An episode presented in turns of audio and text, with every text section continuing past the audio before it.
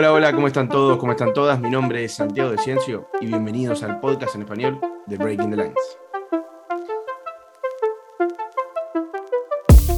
Hoy nos toca hablar de una de las grandes revelaciones de la temporada pasada en la Bundesliga alemana, un equipo como el Wolfsburg, uno de los equipos que tuvo sus buenos momentos en la historia de la Bundesliga, es campeón de Bundesliga por una vez y después de varias temporadas en las que no pudo conseguir buenos resultados, temporadas irregulares, en la temporada pasada, 2020-2021, consiguió el pase a la UEFA Champions League y lo depositó en la temporada que actualmente está transcurriendo en un grupo con el Lille, en un grupo con el Sevilla y con el RB Salzburg.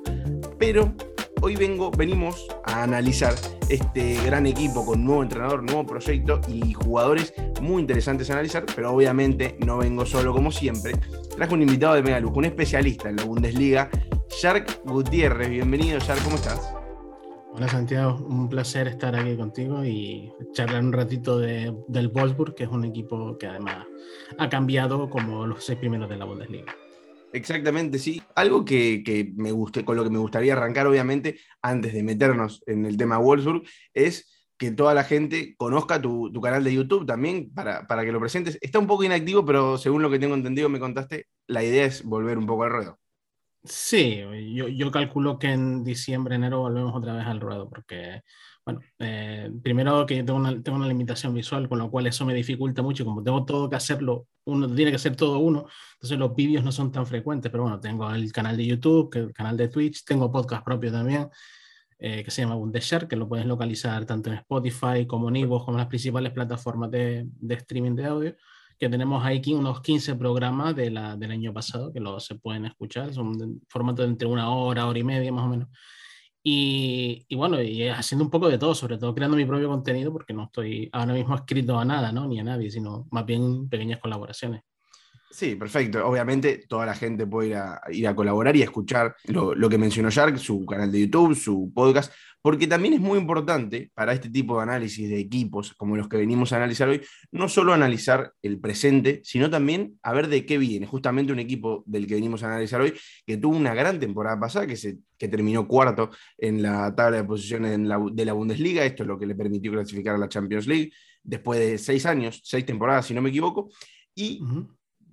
Lo principal creo que, que hoy nos vamos a centrar a analizar es el cambio de entrenador no, sé si lo principal que nos vamos a centrar, pero algo muy importante y algo que cambia mucho el paradigma del equipo. Recordemos, antes de meternos en el tema principal y en el análisis, es que como digo siempre, todos los episodios, todos los contenidos que traemos nosotros a este podcast, vienen linkeados de los artículos de nuestra página web, breakingthelines.com, en el que, por ejemplo, van a poder encontrar un análisis detalladísimo de Riedelbach, uno de los jugadores, uno de los mejores jugadores de la plantilla del Wolfsburg, y es un análisis muy, pero muy completo, así que lo pueden ir a, leer tranquilamente. Y como decíamos, el Wolfsburg fue una de las grandes revelaciones de la temporada pasada de la Bundesliga, con Oliver Glasner como director técnico actualmente en el Eintracht Frankfurt, y actualmente está en la tercera colocación del grupo de Champions con dos puntos de seis posibles, y en la Bundesliga quinto con 13 puntos en siete fechas.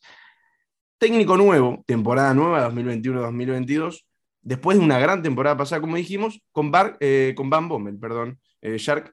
¿Cómo ves este cambio? Porque, a ver, se fue un entrenador que le fue muy bien con el equipo y vino otro, el holandés Van Bommel, ex jugador, obviamente, del Bayern Múnich por mucho tiempo, no tan experimentado, sí, venía del PSV de Holanda, en el cual estuvo tanto en el equipo sub-19 como en el primer equipo, pero no sé si era justamente lo que necesitaba el equipo alemán. La verdad es que fue una sorpresa en cuanto, en cuanto se anunció el fichaje de Bamol, porque yo pensaba que iba a traer otro, otro técnico en esa rueda de cambios que provocaron las decisiones tanto de Marco Gosse como de, como de Hansi Flick.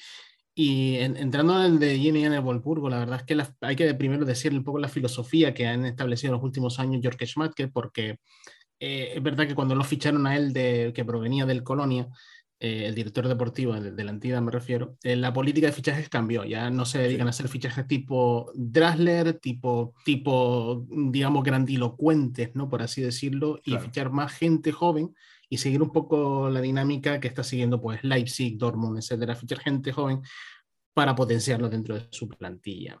Dicho esto, eh, lo que ficha el Wolfsburgo esta temporada, la verdad es que es bastante es bastante bueno, son jugadores que ya están bastante reconocidos en la Bundesliga, sobre todo Balschmidt, también Emecha en su papel con la selección nacional, porque no tanto así en, no tanto así en, fuera de lo que es la Bundesliga, porque yo personalmente no lo tengo, no lo tengo muy seguido, pero sí que en la selección sub-21 con, con el hoy técnico turco de la selección turquía, Stefan Kunz, pues sí es verdad que, que dio un paso adelante. Encima, pues buenas, buenas sensaciones con jugadores como Maurice Lacroix, como el mismo Riedel Baco que, del que vamos a hablar seguramente. La verdad es que eh, es un reto para Van Bommel, porque creo que Glasner eh, tiene, un, tiene un, pozo de, digamos, de, de, le gusta tener un poco más la pelota, tener un poco más el control mientras que Van Bommel suele ceder un poco más la iniciativa, por lo menos en lo que vamos viendo en estas primeras fechas de la temporada. Sí, sí, sí, y además es un técnico que quizás, al, hablando de Van Bommel, al ser un técnico tan poco experimentado, tan poco probado, si bien tuvo sus grandes temporadas en la Eredivisie, es un técnico que, como dijiste vos, tiende a ser propositivo, pero también podemos encontrar otros partidos que rara vez se lo ve eh, aguantando, aguantando partidos contra rivales con las que, contra los que creíamos o creeríamos que, podría proponer más y mostrar más el potencial que tiene la plantilla. Pero no sé si te parece, si, te gusta esta idea, pero me gustaría irme un poco atrás, porque antes yo te dije que venía teniendo eh, temporadas irregulares el Wolfsburgo y por esto también lo consideramos como una de las grandes revelaciones de la temporada pasada de la Bundesliga, porque si retrocedemos un poco el tiempo atrás, aquella temporada 2008-2009, donde el Wolfsburg obtiene su primera y única Bundesliga, con Félix Magath como director técnico, y con figuras muy importantes como Grafite Dincheco, por ejemplo, que fueron ambos los máximos goleadores de toda la competición, con 28 y 26 goles cada uno así respectivamente. Y después, después de aquellas temporadas, en, a partir de la temporada 2016-2017, tuvo dos temporadas consecutivas en los playoffs de descenso, tanto en la 2016-2017 como en la 2017-2018, en la cual terminó en la posición número 16 y como por secuente eh, jugó este playoff de descenso en el cual pudo mantener la colocación, mantener la primera categoría y después fue mejorando, después de esta temporada 2017-2018, fue mejorando un poco su rendimiento hasta llegar a la temporada 2020-2021 en la que consigue la cuarta colocación, como dijimos, y llegar hasta la temporada 2021-2022 en la que nos mantenemos actualmente. Lo que, lo que te quería preguntar es, ¿cuál crees que fue el mayor cambio del equipo, de la plantilla, del club, para poder llegar y aspirar a tanto en una brecha de 5 o 6 años hasta llegar a los puestos champions nuevamente? Yo, yo creo que empezaron a seguir una política un poquito más acorde a su, digamos, a su estatus, ¿no? De ese momento. Entonces empezaron a apostar por jugadores más jóvenes, darle, tener una base un pelín más sólida, jugadores como Castells, como eh, como Kilaboki, como, eh, como Arnold, empezaron a tener, digamos, mucho más peso. Además, hay un acierto en los fichajes tanto de titulares como de segunda unidad, sea Berhorst, sea Joao Víctor, sea Stephen, eh, sea Paulo Tavio, o sea, en, definitiva, digamos que traen necesidad. Rusillón, por ejemplo, también es otro fichaje importante. Digamos que se ficha con más coherencia, digamos, en torno a las necesidades que tiene el Wolfsburgo, ¿vale? Entonces, esto, aparte del hecho de que Glasner pues, venía de hacerlo bien en el, last, en el Last Link y e, es un entrenador mucho más controlador de los, de los tiempos, por así decirlo, controla mucho mejor los escenarios, digamos, eh, donde él lleva la iniciativa y sabe cómo golpear, sabe cómo dormir los partidos, o por lo menos eso dio a entender aunque también le gusta el, ida y vuelta muy característico de la Bundesliga, con lo cual al tener, al tener pues, piezas de, de, nivel arriba, lo cierto es que terminó rindiendo, ¿no? Sobre todo condicionó un equipo a partir de la figura de Wout Weghorst, que es un, 9 que podríamos tildar de clásico, aunque ya eso de clásico se nos queda un poquito, un poquito fuera, ¿no? Pero es un jugador muy, muy alto, fuerte, que de zancada, que tira bien Sí, ese típico delantero centro goleador de, toda la vida, digamos. Claro, pero con características que lo acercan más al fútbol, al, moderno, correcto. Sí, sí. Entonces, entonces, pues bueno, esto ha ayudado mucho, o sea, vertebrado una base fuerte, una base sólida y se ha empezado a contar con gente más joven. Eh, fichaje de Ridelbaco, por ejemplo, que fue a ultimísima hora el año, el año pasado, presente del Main, fueron 10 millones de euros y él, no ha hecho más que evolucionar, porque Baku empieza un poco como interior o un volante de, de más de ida y vuelta ¿no? en el Mainz, entonces por circunstancias lo, lo colocan de, de, carrilero. Y eso, e, esa transformación en Alemania se suele dar mucho y se suele dar muy bien porque, porque tiene una serie de características que cumplen los dos, en los dos roles. Entonces, claro, ese tipo de cosas, eh, contar, traerse a un Maurice Lacroix que de banca de la defensa al, a Pongracic, ¿no? que había llegado en invierno del año anterior, o jugadores como Guiraboy, que es un veterano con, con, peso y mando en el vestuario, pero que también sabe cumplir los, cierta, ciertos, ciertos estándares, jugadores como Xavier Slager, que lo ficha después del europeo sub-21 que se marcó en 2018, creo recordar. Sí, 2018. Realmente, realmente son, son jugadores que al final han hecho una base y, un equipo muy compacto y que han, sabido transmitir una idea bastante clara de lo que, de lo que quieren. Es verdad y esto es un dato que creo que igual lo tenías por ahí, pero te, te, lo voy a spoilear, creo que no gana casi, a casi ninguno de los del top 6 de la Bundesliga en, la, en, la, temporada pasada. Es verdad que todavía es un equipo que mm, está ahí en cuarta posición porque yo creo que el Leverkusen eh, en un tramo de la temporada se cayó. Si no, no estaríamos hablando de la cuarta plaza quizás, pero es un equipo muy regular y que en esas dos temporadas se convierte en un equipo más difíciles de derrotar y evidentemente más poderoso que los que, los que tiene detrás incluso, ¿no? Del séptimo para abajo. O sea que realmente en esa liga yo creo que es, es muy fuerte, por así decirlo. Sí, y justamente e, eso que dijiste vos recién, que, que eran lo que me, yo me quería centrar principalmente también en esta, en esta etapa del episodio, es el tema del entrenador y del proyecto, porque como dijiste vos, es un equipo muy compacto, muy balanceado, eh, si bien después nos vamos a centrar un poco más en lo que es la plantilla actual y en cuáles son las debilidades y, las fases positivas del equipo. Era un equipo que, si bien estaba en formación también, había tenido resultados y obviamente siempre los resultados positivos ayudan a que el equipo siga progresando porque se ve de otra manera el progreso del equipo.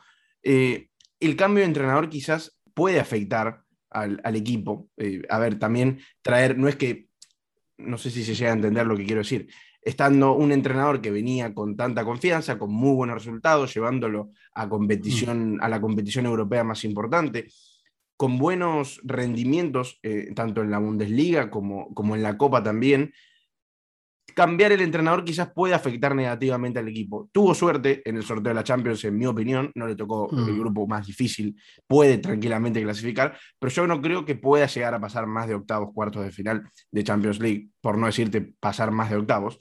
¿Crees que le afectará mucho al equipo a lo largo de la temporada el cambio de entrenador o mismo la llegada de Van Bommel? Es que eso es lo que pasa, que yo por lo menos en estas primeras fechas lo que he detectado de Van Bommel es que es un estilo, o sea, sigue siendo relativamente continuista, es decir, las piezas base, salvo la lesión de Schlager, que yo creo que ha afectado relativamente para mal al equipo, porque ahí es verdad que se trae al, al belga Branks, pero es otro perfil diferente. Eh, entonces, eh, Van Bommel opta por poner a Aguila más como un, un volante cierre y un y un volante más organizador que en el caso de, de Maximilian Arnold, ¿no? que es un poco el líder del equipo, eh, digamos, natural incluso.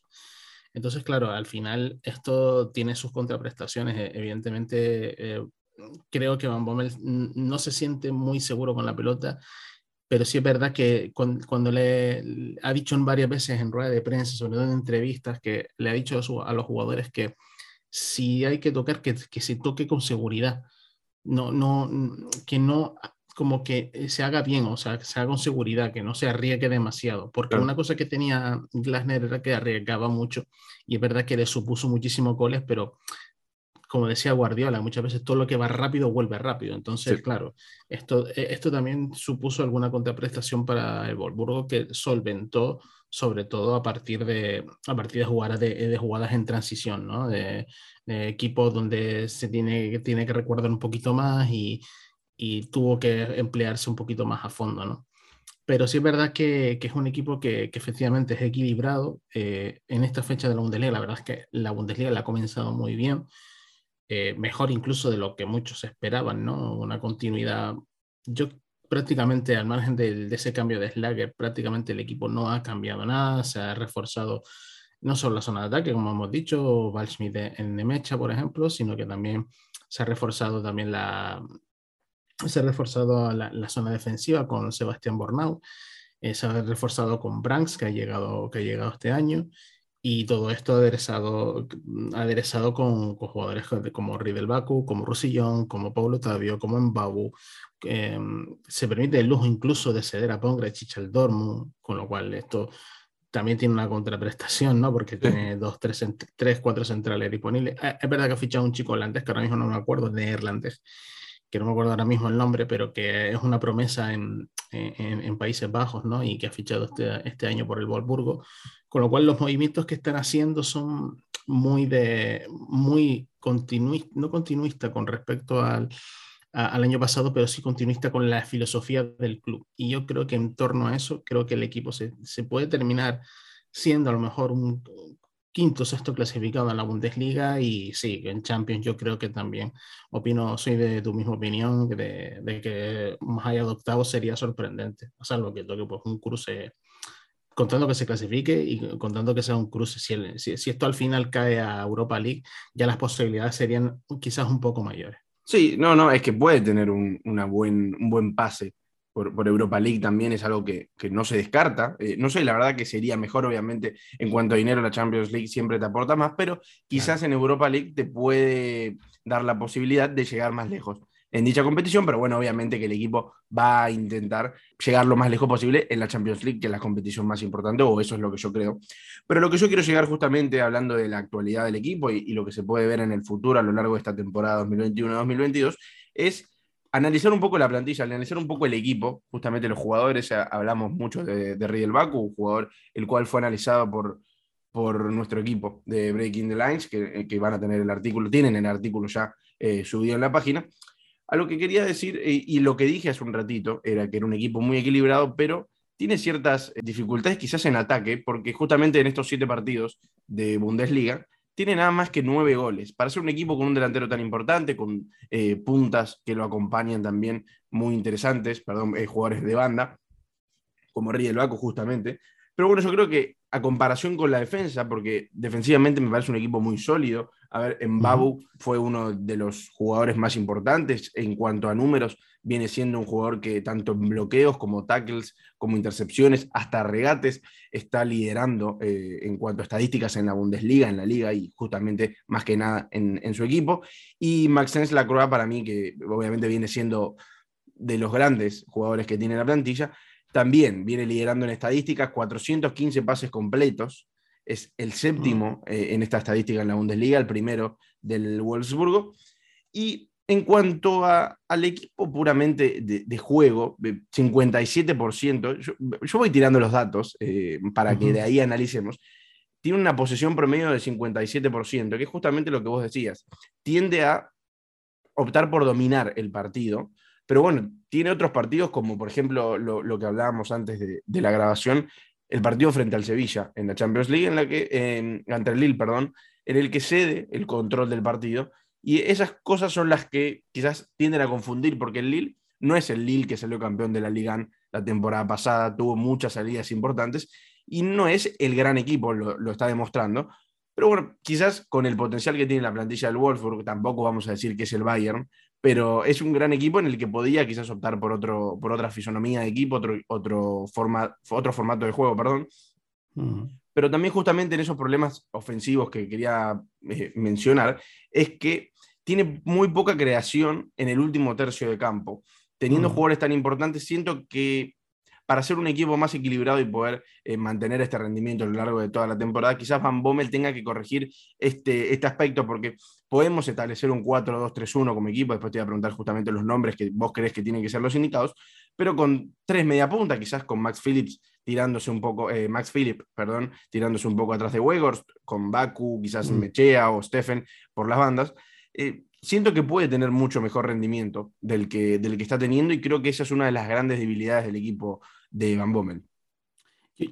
Yo quiero hacerte un, una acotación y es que a medida que me iba dando los datos, me, iba, me, voy, a, me, me voy sacando conclusiones, ¿no? Porque que me parece significativo lo que dice Dembabo cuando es un, un jugador de, de, perfil muy ofensivo, que recupera, es verdad que recupera rápido su zona, de, su zona de, de, del campo, pero es un jugador que está permanentemente constantemente atacando, atacando banda derecha y siempre doblando por fuera o doblando por dentro, en, digamos, en, función un poco de lo que, del jugador que está a la derecha, generalmente suele ser o, Riddle Baku o suele ser otro que juega pierna cambiada. ¿vale? Entonces, claro, el, problema, el tema aquí, mm, que tú me estás hablando del tema del gol, eh, viene también porque por la ausencia de, de, Schlager. Creo que eso no le está permitiendo tampoco ni, ni, a, ni a Arnold tomarse ciertas libertades para anexar el equipo creativamente eh, en, en, ataques posicionales muy largos y tampoco y también creo que Yannick Gerhardt, que es otro jugador de muy buen pie y de muy, muy asociativo, que podría perfectamente desempeñar el rol de media punta, tampoco ahora mismo es un media punta, es más un jugador que está más cerca de la base de la jugada. Entonces, claro, al final se le queda un equipo más o menos partido a la mitad. Porque, ¿Por qué digo esto? Porque Maximilian Philip personalmente me parece más un, digamos, un delantero, una especie de delantero sorpresa o una especie de media punta, media punta goleador, más, que, más, que, más que un jugador creador. Al menos a mi modo de ver, que puede, me puedo equivocar, evidentemente. No, no, yo coincido, yo coincido, como que siento que hay como un bache, como se dice acá en Argentina, por ejemplo, un espacio en la cancha en el que no hay ese tipo, ese jugador creativo que necesita el equipo también para continuar la pelota desde lo que viene arrastrando el medio campo hasta la delantera. Claro, es que yo por lo menos noto eso, ¿no? Que no es jugador que venga a colaborar activamente en la creación de juego o ser un apoyo constante o venir a, venir a la zona de medios para soltar o liberar a, otro, que yo creo que es algo que Arnold hacía muchísimo más cuando sabía que tenía Schlager detrás, que, que, cuando tiene Águila Boy, porque Águila Boy tiende a meterse muy atrás entonces tiende a ser la típica defensa de tres y ahí en la, en la, zona intermedia tiene que Arnold retroceder mucho para dar continuidad al juego. Entonces, eso lo que conlleva un poco es a cierta partición del equipo, ¿no? Y eso a veces me, me ha parecido que por dentro es una cosa que no, que no termina de, de, cuajar y no termina de ser jugada, que la mayoría de las jugadas, de hecho, creo que la estadística me puede dar la razón por aquí, son por las bandas. Entonces, al final es un, es un, equipo que al final va a optar por ir más por, por zonas exteriores para, como punto de entrada para finalizar por dentro. Entonces, a partir de ahí, yo creo que eso se explica también, eso explica también un poco que, si bien es verdad, las creaciones de las, creaciones de las jugadas siguen llegando, pero mm, la finalización no es tan buena. Y, también es verdad que los equipos le están obligando a que tome mucho más la iniciativa, cederle mucho más la iniciativa, sabiendo que se puede ahogar en esa zona intermedia. Y esto, y esto, digamos, permita que suba los laterales para, digamos, doblar, para incorporar gente, para tener más líneas de pase, para tener, eh, digamos, más espacios ocupados, para intentar ganar eh, superioridades numéricas, tanto por fuera como por dentro. Entonces, esto le permitía arriesgar más y, eh, digamos, mm, exponerse mucho más a transiciones rivales. Exacto. claro, al, final, al final esto tiene una contraprestación y es que el equipo no está acertando de cara a puerta. Eh, ¿Por qué? Porque eh, evidentemente mm, mm, Philip no es un jugador de, ese estilo. Y después Paul Schmidt, que es otro jugador que es un perfil mm, quizás más delantero que Philip, pero que también juega mucho fuera del área. Y lo veo más acompañante de un segundo punta realmente que, de, un punta o, o Nemecha. O sea, son jugadores que son tres jugadores muy delanteros, son media punta, pero son media punta muy delanteros. Entonces, no veo un, aspecto creativo ahí en esa zona del campo y eso quizás le falta al Volburgo por lo menos para que mm, cuando sume en partidos donde necesite tener 55 60% de pelota y acular a su rival hacia su propia portería, mm, no, lo, no logra, digamos, no logra deshacerse, deshacerse de eso, no logra deshacerse del, digamos, de, de, esa maraña y, acumula mucha gente por fuera, por dentro y, y luego no, no, no, terminan de, no terminan de hilarse, no terminan de generar superioridades porque, porque eh, lo que si, por ejemplo, Arnold está en la media punta y decide ir, eh, Arnold no, eh, Philip está en la media punta, toca y, y, y, rompe por dentro, se va a estorbar con Pejos. Exacto, si, Si, si, Arnold, si, perdón, otra vez con Arnold, si, si Philip, sí, sí, lo tengo en la cabeza. es que se llaman los igual, es complicado. Sí, claro. Si, si Philip va hacia la izquierda, va a tocar con la izquierda, que puede ser Baku, que muchas veces está jugando a pierna cambiada. O sea, al, fin, al final son ese tipo de cosas que, que bueno, que se notan que no, todavía no está muy, muy fluido el equipo, por así decirlo, como si lo tenía mucho más Glasner, ¿no? ¿Por qué? Porque Slager es un jugador mucho más importante, abarca mucho campo y permite, sobre todo le permite a Arnold tener más iniciativa entre líneas y anexar un poco más al equipo y tener unos ataques, o ataques posicionales mucho más cohesionados y con mucho más sentido. Y por eso yo creo que le está faltando esto al, al y se está notando mucho en ciertas reacciones y en ciertos momentos de los partidos. Sí, sí, coincido, coincido completamente, como decíamos. Y además también hay que tener en cuenta cuando, cuando analizamos a Van Bommel, no, no todo es malo también, como decías vos, la lesión de Slager también, ¿cómo decirlo? Como complicó bastante eh, la estancia del entrenador, el, arranque de temporada del entrenador, son siete partidos recién de Bundesliga, dos de Champions, y, no, no termina de, de cuajar eso, esa, esa sección del campo que, justamente estábamos mencionando recién, que es algo para corregir, obviamente queda mucho, mucha temporada, recién arranca, entonces tiene tiempo para corregirlo, pero obviamente necesita resultados porque sabemos cómo es el fútbol actualmente, que si no hay resultados, los entrenadores tienden a, ser destituidos, tienden a ser cambiados como, como si fuera un rompecabezas, entonces el entrenador va a necesitar resultados. Lo que sí también, obviamente, para, para ir entrando en la parte final del episodio, es que obviamente como me acuerdo que mencionaste hace un rato, también tiene suerte que sus competidores más directos, ese es el caso del Leverkusen, por ejemplo, la temporada pasada, terminó cayendo y eso le permitió al Wolfsburg escalar a la cuarta colocación. Los competidores directos, sea el Borussia Mönchengladbach, el Leipzig, el Frankfurt, no están en su mejor momento tampoco. El Gladbach, después de haber tenido una gran temporada en Champions, un gran arranque en Champions la temporada pasada, esta temporada se quedó sin Europa. Entonces, puede llegar a tener algún tipo de, de buen transcurso esta temporada, pero también lo que, lo que quería llegar al punto que quería llegar yo para preguntarte es si crees que puede sostener ese puesto Champions, porque ahí es donde va a entrar la competitividad con sus rivales directos, con los equipos que mencioné recién. Más, bueno, obviamente el Borussia y el Bayern Múnich quizás lo podemos dejar un poquito más arriba, también al Leipzig, pero la competición con el Gladbach, con el Frankfurt, eh, con el Leverkusen. ¿Crees que puede llegar a mantener esa cuarta colocación o crees que va a caer nuevamente? Porque el Gladbach esta temporada no juega Europa. Entonces, quizás eso le beneficie también centrarse mucho en la Bundesliga. Eh, fíjate, el dato, el dato es curioso, ¿eh? porque los siete de los siete primeros equipos, solo el Unión Berlín es el único que no ha cambiado de entrenador. ¿Vale? Y el, bueno, el cambio de entrenadores fue tremendo esa temporada. Es que, fue, es, que claro, es que todo eso eh, tiene un su contexto, ¿no? entonces, claro, eh, el Leipzig está así porque es verdad que pierde jugadores como Upamecano Savitze, se va, se va Nagelsmann, con lo cual el proyecto se tiene que hacer un F5 y, reactualizarse. Eh, Leverkusen llega a Seoane después de que Peter Boch se le cayera el equipo, fuera destituido en marzo-abril y tuviera que terminar la temporada Hannes Wolf, el ex del Stuttgart, que está en la federación.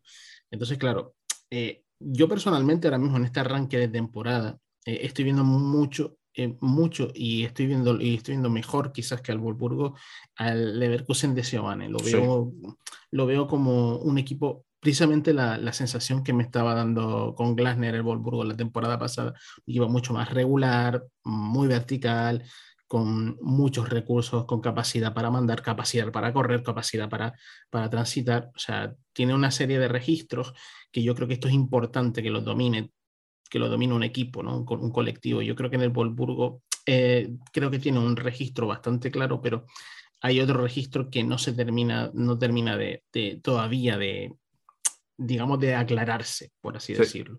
Y es lo que me mantiene ciertamente algo escéptico con, con el, la estancia, la estancia o la estadía de, de Van Bommel en el, en el Wolfsburg. Entonces, quizás eh, por, por, plantilla, evidentemente, debería estar quinto sexto, ¿vale? O sea, yo creo que es, el puesto natural y ahí va a tener competencia, va a tener el, a la Intra Frankfurt, va a tener evidentemente el Gladbach, seguramente también, que también está adaptándose a Die Hutter, eh, el Frankfurt, pues lo mismo con Glasner. Em, pero creo que la cuarta plaza no, no, va a tener, no va a terminar, no va a estar muy clara.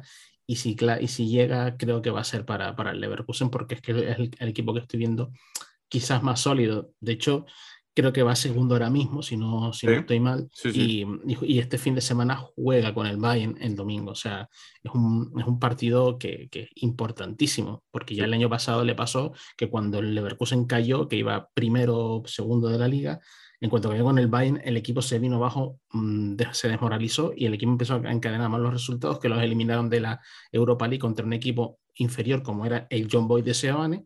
Sí lo, hizo caer en Copa contra un equipo de cuarta división y el equipo se cayó de la, de la zona Champions y se quedó al final quinto, a pesar de una reacción final. O sea que realmente hay que ver también cómo, cómo evoluciona el resto para ver si el Paul tiene esa oportunidad de meter la cabecita o no creo, a mi modo de ver, creo que va a estar en, en quinta, sexta posición, incluso séptima. Podría caer a, a Europa, a Conference, a puestos de, puesto de conferencia. O sea que por ahí va a estar la cosa. Yo más abajo me sorprendería y más arriba también.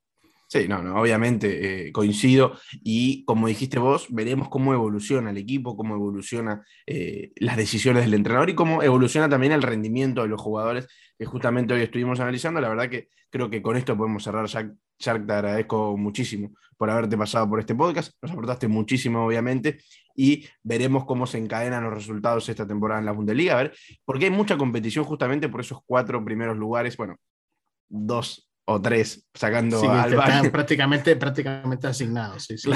Claro, dos o tres por, por, ser esos equipos que entran a la Champions League. Veremos quiénes entran a Europa League y quién se queda con esa plaza de la Conference. Así que bueno, te agradezco muchísimo por haberte pasado por este podcast. Un placer, Santiago, de que me hayas invitado y siempre que quieras, pues estoy por aquí disponible. No, obviamente vamos, vamos a ver cómo transcurre la temporada y también en cuanto analicemos jugadores, equipos o mismo la Bundesliga, vamos a estar hablando seguramente con vos, así que te agradezco mucho, le agradezco mucho a la gente que nos escucha todas las semanas. Recuerden que nos pueden seguir en cualquier plataforma de podcast digital, sea Spotify, Apple Podcast, Google Podcast, la que más les guste, y también pueden leer nuestros artículos en breakingthelines.com, como les recuerdo siempre también los artículos están en inglés, si, les, saben inglés buenísimo, si no, tengan el traductor a mano porque son artículos imperdibles. Así que les agradezco muchísimo, te agradezco mucho Shark y nos estaremos viendo la próxima. Chau, chau. Chau, chau. Un abrazo.